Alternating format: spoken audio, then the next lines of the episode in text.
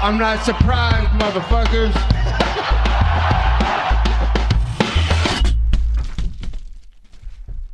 Et bienvenue dans l'épisode numéro 14 du podcast Guillotine. On va se remémorer l'année 2019. Super année pour ma part. On va parler de 10 combattants en particulier. Oui, c'est un top 10. Oui, nous allons commencer par la fin. Et on commence tout de suite avec le numéro 10, Dan The Hangman Hooker.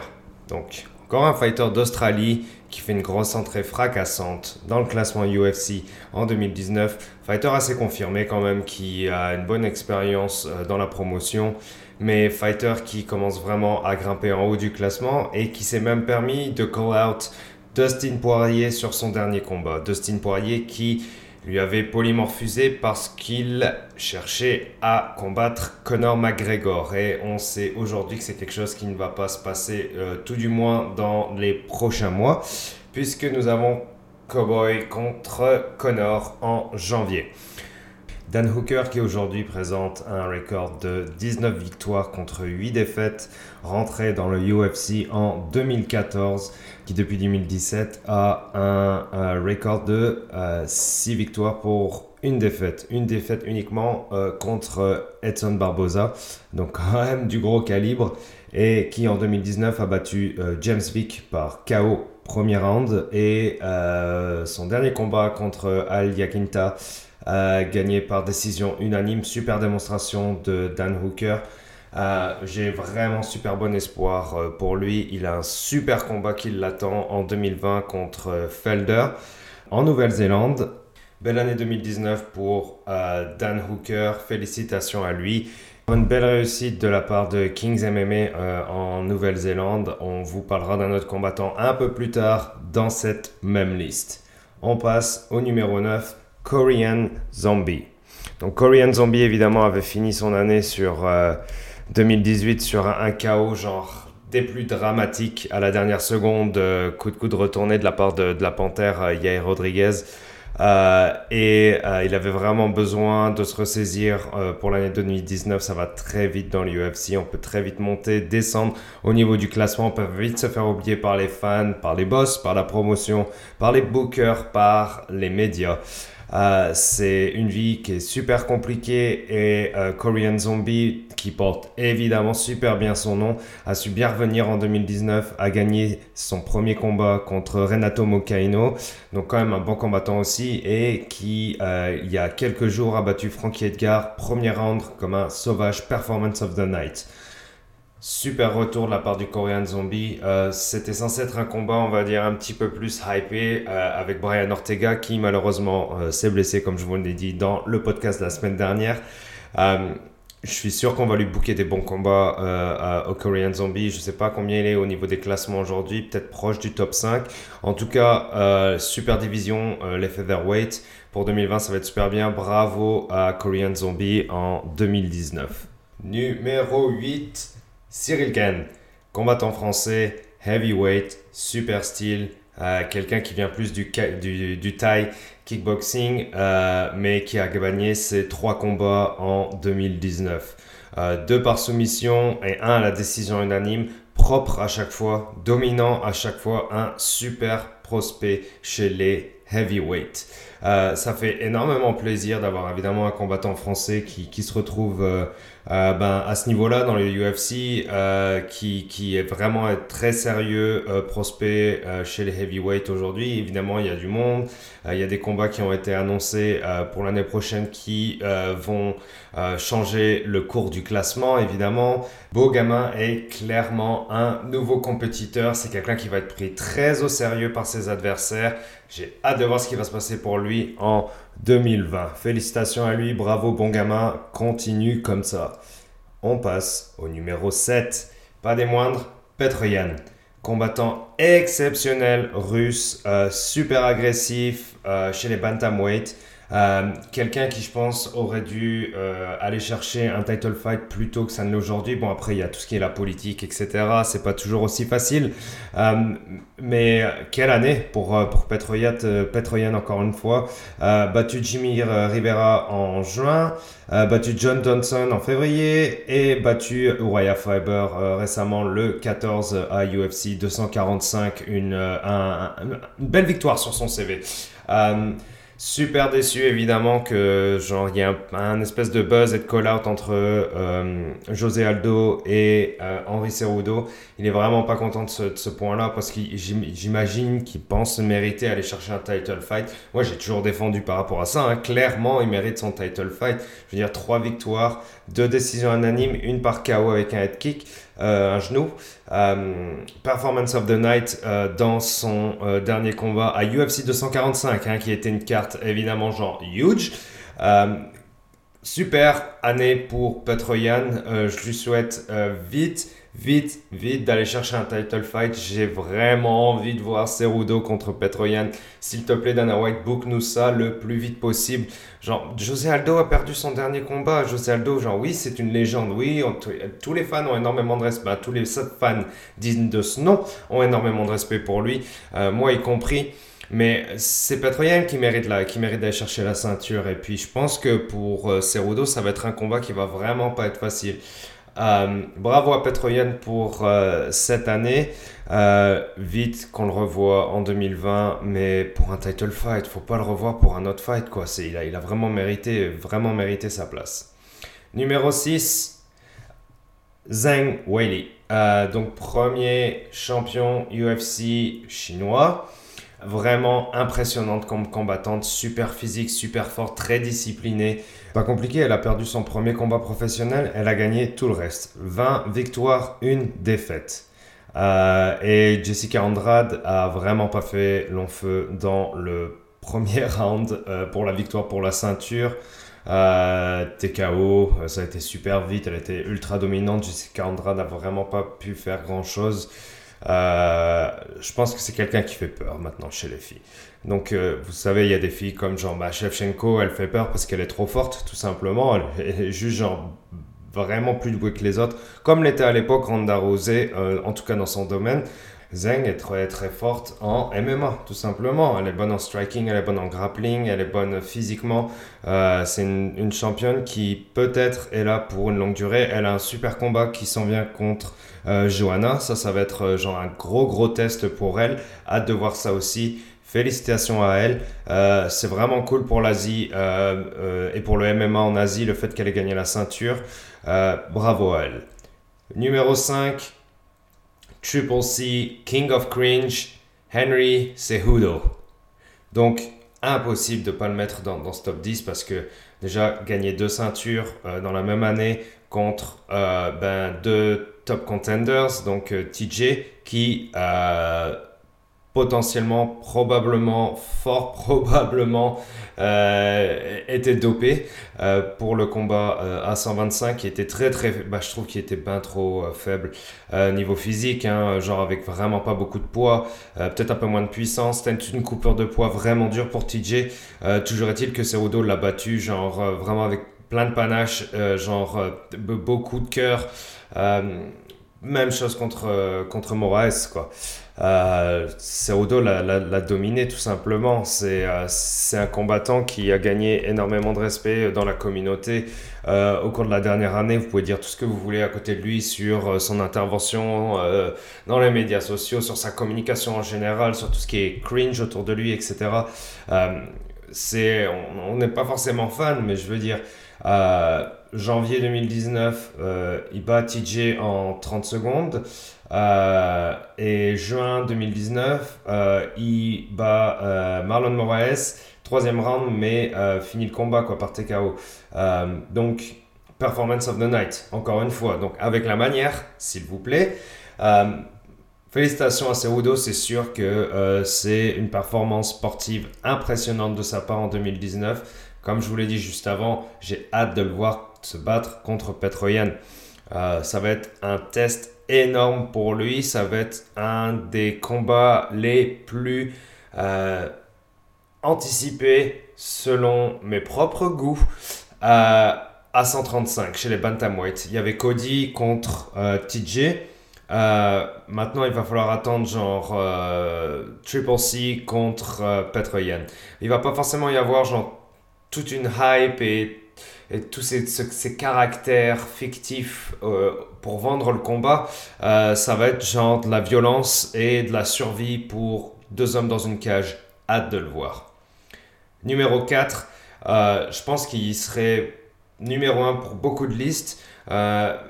Mais c'est pas facile de faire une liste au final. Genre, c'est- des combattants que je respecte énormément et que j'adore regarder fighter de toute façon. Jorge Masvidal, Street Jesus. Moi, année exceptionnelle pour lui. hein. Au niveau des combats, c'est euh, genre, euh, il a pris clairement une autre dimension en allant battre euh, des fighters au pédigré incroyable. Bon, il y a évidemment genre le, fight contre Ben Askren qui a été vendu énormément, énormément. On ne va pas en reparler. Et ce KO, genre dans les premières secondes du premier round sur un flying knee.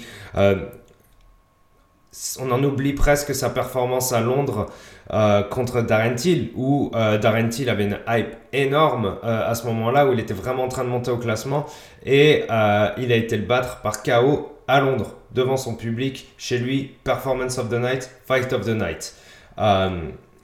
Après le, combat contre Ben Askren, c'était fastest, KO, fa- fastest KO in the UFC, donc KO le plus rapide dans l'UFC. Et euh, après, bah, il finit avec la BMF belt contre euh, Nate Diaz. Je veux dire, c'est c'est rare, en tout cas dans, dans mon expérience de fan euh, de MMA, j'ai rarement vu des années aussi prolifiques pour des combattants et aussi dramatiques au niveau des victoires qu'ils ont remportées. C'est incroyable. Ouais, bravo bah, évidemment à, à Jorge Masvidal. On a hâte de le voir. Genre, j'espère encore une fois qu'il va pouvoir se battre contre la ceinture parce que c'est clairement lui qui le mérite après le fight entre Ousmane et Covington. Euh, on va voir ce qui va se passer en 2020, mais en tout cas, il est clairement dans les hauts du classement. Énormément de respect de la part de tout le monde. Média, fans, fighter. Go Street Jesus. On passe au numéro 3. Euh, Alex Volkanovski. Pourquoi j'ai mis en troisième? Parce que c'est genre un parcours vraiment atypique de la part de, de, de ce gars-là. Euh, un gars qui vient d'Australie, euh, qui s'est entraîné aussi chez Kings MMA, qui s'est entraîné chez Tiger Muay Thai. Il a gagné, il a gagné euh, le Tiger Muay Thai Contest en 2014, il me semble.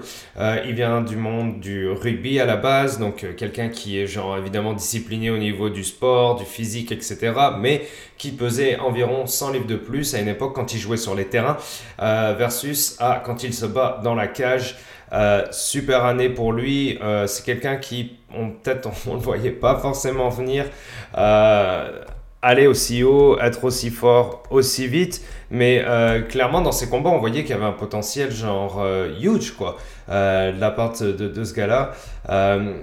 Il a eu vraiment des, tests qui étaient genre euh, vraiment gros pour lui. Il s'est battu contre Aldo, euh, Chad Mendes, euh, avant finalement de battre Max Holloway. Bon, ces deux combats dans l'année en 2019, c'était quand même Aldo et Holloway. Donc les, les, les, featherweight les plus hauts au classement du moins, et sûrement dans les plus forts aussi, évidemment, chez les, feather, les featherweight à 145. Et qui arrive à faire tomber le champion Blessed Max Holloway. Euh, en 5 rounds hein, quand même, donc euh, quelqu'un qui, qui, montre aussi qu'il a une cardio de fou, euh, avec des leg kicks surpuissants, euh, capable de prendre des coups, toujours à continuer la pression, avancer vers son adversaire, se battre comme un champion tout simplement, aller chercher une ceinture, la mériter, la gagner, la mettre autour de sa taille, bravo à lui, super champion, un gars super sympathique en plus, euh, qui développe le sport ben, en, Australie et en Océanie, euh, qui nous fait découvrir ben, des, nouvelles cultures dans le MMA. C'est vraiment cool. Euh, je suis vraiment content qu'il qu ait gagné la ceinture. Ça fait un peu chier pour Max parce que c'est un champion qui est emblématique, il est super sympathique, tout le monde l'adore. Euh, mais il fallait aller le chercher, Max, hein, parce que bon, euh, Holloway à 145, c'est un monstre. Il, est, il, a un volume de striking qui est énorme et des défenses de takedown qui sont genre. Euh, probablement déprimante pour ses adversaires. Il est bon, il est, pas, il est vraiment pas mauvais au sol. Enfin voilà quoi, super bravo à Volkanovski, euh, super champion. On passe au numéro 2 du podium du top 10. Dimitrius TJ Johnson. Alors, carrière exceptionnelle en UFC pour TJ chez les flyweight, mais carrière aussi exceptionnelle chez One. Euh, chez, euh, dans une catégorie de points un petit peu plus au-dessus que la moyenne pour lui. Il s'est retrouvé avec euh, des adversaires qui étaient, je trouve, quand je voyais les combats, assez impressionnants par rapport à lui, où il était vraiment plus petit. Et au final, eh ben, il a été gagné le, le, tournament euh, chez euh, One. Quoi. Donc il a gagné ses trois combats. Il a gagné les quarts de finale, les demi-finales. Demi-finale contre Wada. Euh, si vous n'avez pas vu ce combat, il est disponible gratuitement sur YouTube, sur la chaîne de One. Dimitrius Johnson contre Wada. Un match de grappling, un plus que striking, genre impressionnant. Euh, c'était genre du professionnalisme complètement fou, un combat magnifique. Euh, TJ a été mis euh, vraiment en difficulté, même dans son premier combat, il a été mis en difficulté, mais c'est ça être un champion, c'est prendre des risques, partir dans une autre division. aller chercher des combattants qu'on connaît pas forcément, prendre tous les risques de, de, de, remettre en péril sa carrière. Enfin, bravo quoi. Bravo Demetrius.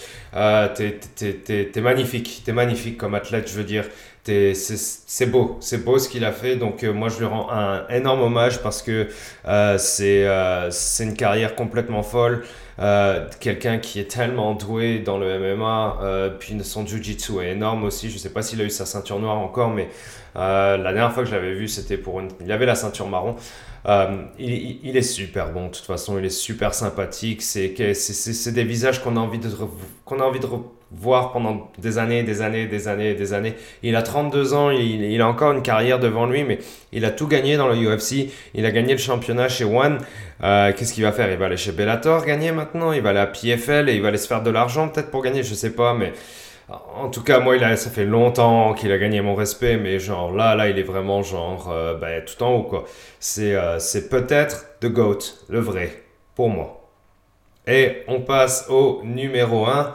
On parlait des fighters qui venaient de Nouvelle-Zélande. Numéro 1, Israël. Stylebender. Mais, enfin, genre, je me suis jamais caché que j'étais un gros, gros fan d'Israël. Euh, une année exceptionnelle pour lui. Euh, c'est clairement la nouvelle star euh, du UFC. pour lui, il est au-dessus de McGregor. à l'époque où McGregor était genre vraiment, vraiment hypé. c'est incroyable ce qui lui arrive. il le mérite énormément parce que il a travaillé tellement fort. Euh, lui, c'est un vieux de la vieille hein, dans, dans, dans, le combat. Quoi. Je veux dire, il a, il a, fait, des, il a fait énormément de kickboxing. Son, son, son, je pense qu'il a dû faire 80 combats en kickboxing. Il a dû faire une dizaine de combats de MMA en Asie, quelques-uns en Australie. Et euh, puis après, quand il est arrivé dans l'UFC, lui a, enfin, il a enchaîné les combats. Il a toujours, toujours fighté le plus tôt possible, le plus vite possible. Il a fighté Anderson Silva en février. Après, il fighté Gastelum pour la ceinture euh, interim en avril, donc deux mois plus tard. Et en octobre, il allait chercher Robert Whittaker. Euh, à chaque fois, ses combats ont été genre plus que dominants contre euh, Anderson Silva. Bon, si vous voulez, vous pouvez le scraper parce qu'Anderson Silva, c'était peut-être pas le même que à 36 ans qu'à 44 ans, je veux bien le croire, ou 42, bref. Euh, mais bon, c'est quand même genre un beau nom sur son CV. Le combat contre Kevin Gastelum, c'est peut-être euh, euh, le combat de l'année en 2019. Énorme, cinquième round, en tout cas, round de l'année, c'est sûr. Où Israël disait genre, bon, ben moi je suis prêt à aller mourir. Et on l'a vu, gars. On a vu que tu étais prêt à aller mourir. Et fuck man, on aime ça. et combat contre Robert Whittaker, gagné par KO au deuxième round. Je veux dire, qui, qui n'est pas plus que champion que ça? Une hype de fou, un caractère monumental. Euh, quelqu'un qui sait vendre les combats, quelqu'un qui est ultra sympathique, quelqu'un qui est humble. Euh, enfin, bref, comme, comme il disait, genre, euh, genre les gens me clashent parce qu'ils me disent, genre, ouais, je, suis pas assez humble, je, fringue, je, je frime, etc. Mais genre, non, mais le gars, il s'entraîne tellement, il a genre tellement de combats, etc. C'est déjà fait knockout, hein. Ces deux derniers combats chez Glory, il s'est fait knockout. Genre, de quoi vous me parlez d'humilité? Le gars, il sait c'est quoi être humble. Il s'est déjà fait mettre KO. il, a, bah, il, il, prend cher pendant ses combats, même quand il gagne, il prend quand même des coups. Je veux dire, voilà quoi, il est juste super bon. Aujourd'hui, il est toujours invaincu. Euh, ça fait 18 euh, victoires et 0 défaite. Euh, même pas de match nul, rien. Je veux dire, voilà quoi, c'est clairement la superstar. et on a tous hâte du combat contre Paolo Costa. Mon Dieu, qu'est-ce que ça va être bon. Bravo Israël. Merci pour l'année 2019, c'était monstrueux. 2020, Guillotine sera toujours là. Je vais peut-être faire un petit dernier podcast avant la fin de l'année euh, pour parler justement de 2020, des combats qui s'en viennent. En tout cas, j'espère que vous avez apprécié ce top 10. Euh, si jamais vous voulez partager votre avis euh, sur ce topic-là, allez en parler sur Twitter, at guillotine514. Ciao les kids, à bientôt, merci d'avoir écouté et bonne année